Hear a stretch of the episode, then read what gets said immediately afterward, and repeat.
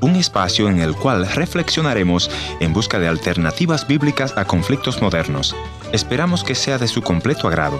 La escritura en Marcos capítulo 16, verso 15 dice, Id por todo el mundo y predicad el Evangelio a toda criatura. Para cumplir este mandato se puede emplear varios métodos y uno de ellos es acercar el mensaje de Jesucristo en el mundo del trabajo a través de una capellanía. Hoy escucharemos historias, desafíos y logros que envuelve el hecho de marcar la presencia de Dios en el mundo del trabajo. Bienvenidos al encuentro de hoy, soy su amigo Heriberto Ayala y hoy tengo el agrado de compartir con ustedes la historia de un amigo de Paraguay. Pero antes de escuchar, me gustaría mencionar nuestra dirección en internet www.encuentro.ca. Visítanos allí para encontrar nuestros contactos si desea comunicarte con nosotros o si deseas volver a escuchar este o los programas anteriores que producimos a lo largo de la historia del Ministerio Encuentro. Bien, ya estamos listos para compartir con ustedes la charla con nuestro invitado de hoy. Él es Nicky Vive de Paraguay y me gustaría pedirte, Nicky, si por favor pueda presentarte para que podamos conocerte más de cerca. ¿Quién es Nicky Vive? Bueno, sí, mi nombre ya lo saben. Tengo una esposa, tenemos tres hijos. El mayor es siete, una nena de cuatro y el varoncito, el más chiquitito, tiene dos años. Y vivimos acá en Loma Plata. Mi esposa está en casa, está con la, con la familia. Para aclarar, Nicky, a los oyentes que nos están escuchando, ¿cómo es tu trasfondo cultural proveniente de, una familia menonita? ¿Cómo entendemos eh, esa tradición, esa cultura menonita? ¿De dónde eh, provienes? Bueno, los menonitas eh, originariamente somos canadienses y después más atrás todavía venimos de Europa, ¿verdad? Pero viniendo de de un trasfondo menonita crecí acá en la colonia hacia una aldea.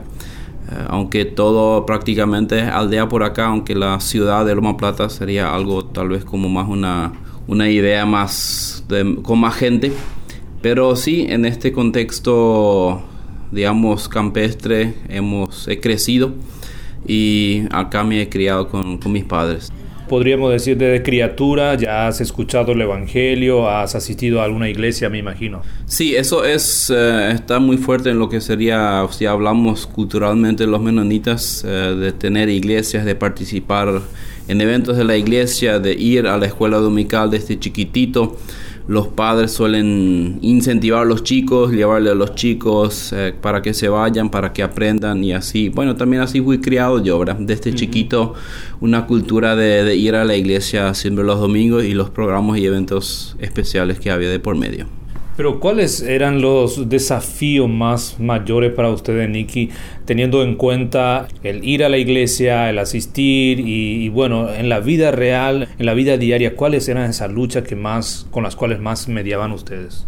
Bueno, una de las mayores luchas siempre fue que, bueno, el domingo era considerado como para la iglesia, pero lo entre semana era trabajo. Entonces había como una lucha eh, para muchas personas de, de, sí. Eh, el, bueno, no, no una lucha, separaban mucho lo que sería el, el, día a día, lo que era el trabajo, porque el, el colono acá suele estar muy dedicado al, al trabajo eh, y lo separaron o lo, lo, están separando muchas veces de lo que sería la cuestión espiritual que sería para los domingos, por así decirlo.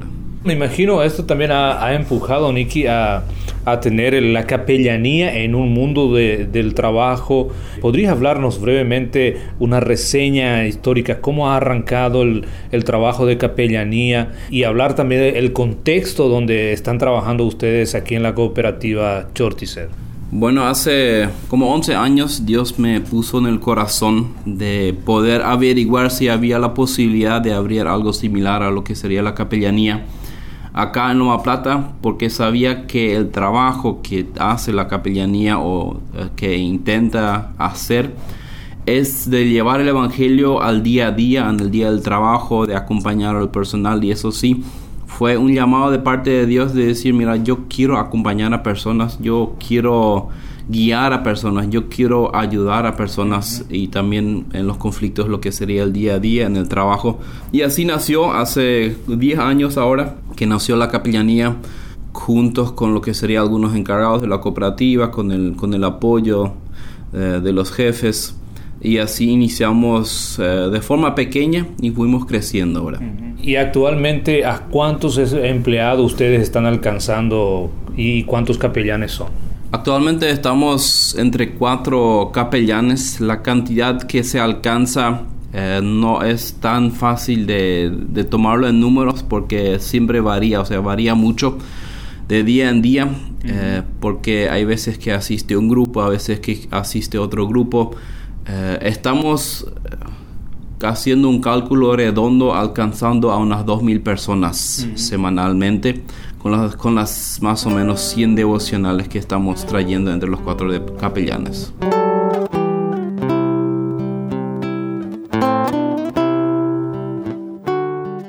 Mis amigos, estamos conversando con Nicky Vive de Paraguay. Nos está comentando cómo ellos están trabajando en la capellanía empresarial, llevando el mensaje de Jesucristo en el mundo del trabajo. Y le preguntamos cuáles son los principales elementos para cumplir esta misión y él mismo responde de esta manera. Lo principal eh, serían los devocionales que, hacemos, o lo, el, el tronco principal las devocionales que hacemos semanalmente en cada lugar, o sea, cada lugar tiene destinado un horario donde hacemos la, devocional en ese lugar y buscamos siempre cumplir ese espacio de llevar la palabra de Dios al trabajo, de llevar al corazón de las personas.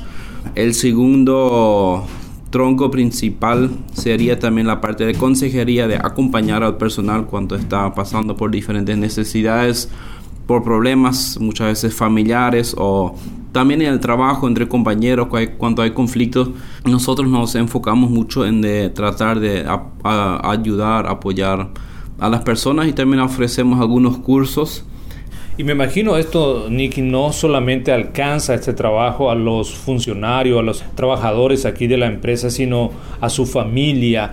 Eh, si de repente hay un caso, se acercan ustedes a la familia también a conversar en, los hogares, por ejemplo. Justamente cuando hay conflictos entre matrimonio, en la familia, es ahí donde alcanzamos también en la familia, invitándoles a hablar, invitándoles a que podemos buscar un camino, una solución. Siempre también llegamos a través de los devocionales, porque si hay personas que dicen, mira, este me gustó, le voy a compartir con mi esposa, voy a compartir con mis hijos.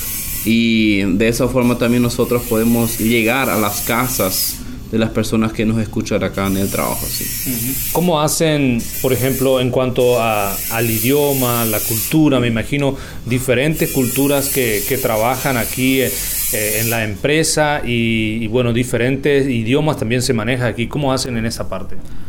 Sí, tenemos mucho, muchas culturas diferentes. Acá en el Chacos es pluricultural, como se dice. Tenemos como 11 diferentes comunidades indígenas o nacionales indígenas. Podríamos decir que, que tienen otra vez todos sus dialectos, su, su idioma. Tenemos el, el dialecto alemán tenemos el alemán en sí, tenemos el guaraní y el idioma principal que probablemente une a la mayoría es el español, ¿verdad? Donde eh, diría que la mayoría de los devocionales se hace en español y el resto se hace en español y guaraní también por parte, ¿verdad? Donde, donde la mayoría entiende. Y en las otras partes eh, se hace donde no se entiende el español, se hace en dialecto o en alemán, dependiendo del, del lugar, eh, tratando siempre de, de, alcanzar a todos. Tú has venido a la orilla, no has buscado ni a sabios ni a ricos, tú solo quieres que yo te siga. Señor, me has mirado a los ojos, sonriendo, has dicho mi nombre en la arena. He dejado mi barca junto a ti buscaré otro más.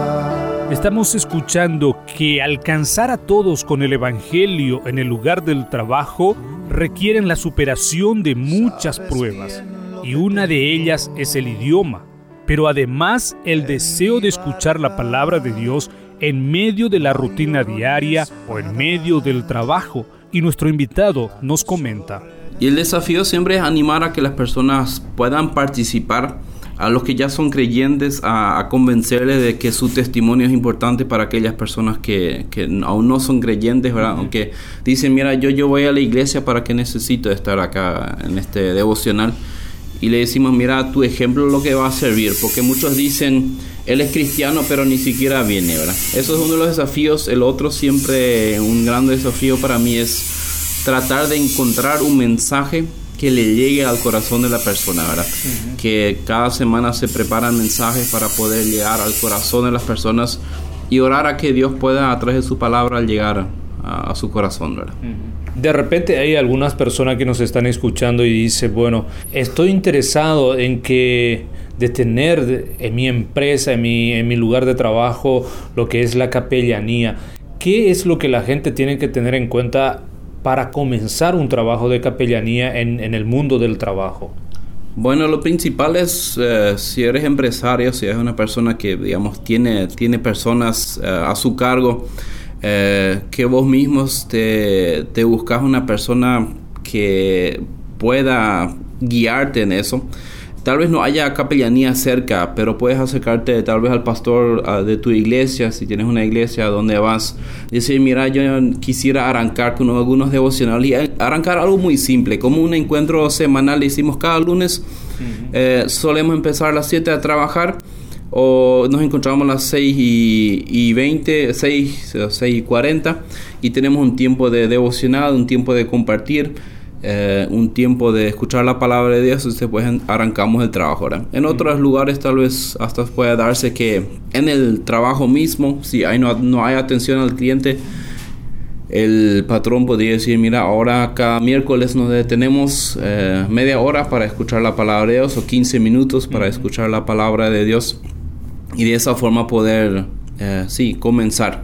Y después se va a ir desarrollando esa confianza hacia el pastor, esa confianza tal vez hasta con el patrón. Eh, van a venir a, contar sus, sus, problemas, sus necesidades y ahí entramos también, también con la parte de la, de la consejería. ¿verdad? Nicky, ¿algún mensaje de esperanza para los oyentes de tu parte que, que nos están escuchando en este momento? Lo más importante para mí en este tiempo es ser fiel a Jesús, ser fiel a su palabra y buscar de cómo poder servirle mejor cada día. Eh, hay diferentes formas de servir. El, servicio no solamente es en la iglesia, el servicio lo podemos hacer en todas partes. Y donde estás, donde Dios te ha puesto en ese momento, sé un ejemplo, sé luz, porque nunca sabes a quién te toca. Y puede ser que a través de tu testimonio alguien llegue a Cristo, o puede ser que tal vez por el mal testimonio que dejamos eh, pueda separarse aún más lejos de Cristo. Así que por eso te animo a que pueda ser una luz que brilla, a que seas, las personas se acerquen más y más a Cristo.